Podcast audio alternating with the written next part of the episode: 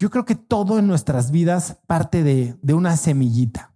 Esta semillita puede crecer hacia arriba o puede crecer hacia abajo.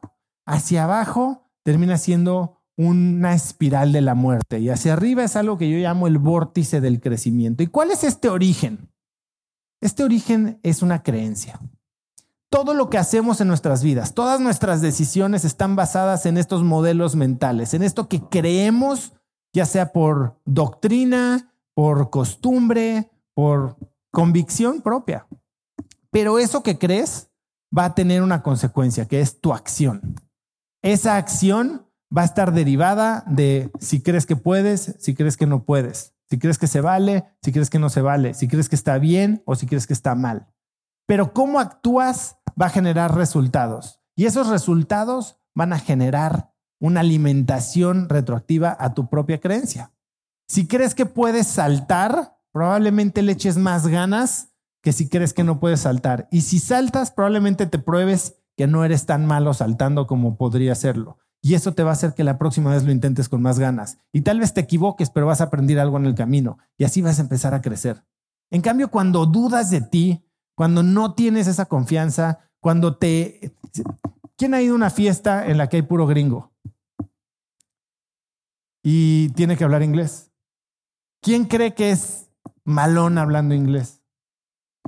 Y llegas a esa fiesta y cómo te portas. Eso está bien, pero hay mucha gente que no hablaría. Y al no hablar, entonces se impide tal vez de conocer a un socio, un inversionista, una pareja, un buen amigo. Pero si vas y hablas y tal vez te tienes que echar dos tequilas para, para aflojar la lengua, pero entonces puedes darte cuenta que hablas mejor inglés que ellos hablan español. Y entonces, y mejor de lo que pensabas, entre más tequilas, mejor crees que hablas. A mí eso me pasa con el portugués. ¿Hablas portugués? Depende cuántas caipiriñas lleve, pero sí. Y la realidad es esa. En el momento en el que tú dejas que tu creencia guíe tu acción, eso va a generar un círculo virtuoso. Y eso es a lo que yo llamo el vórtice del crecimiento que viene en el libro. Y Annie Duke, que es una autora de un libro que se llama Thinking in Bets, habla justo de lo mismo. Para cerrar, todo lo que la vida que hacemos es, son apuestas. Y todas estas apuestas vienen partidas de tus creencias.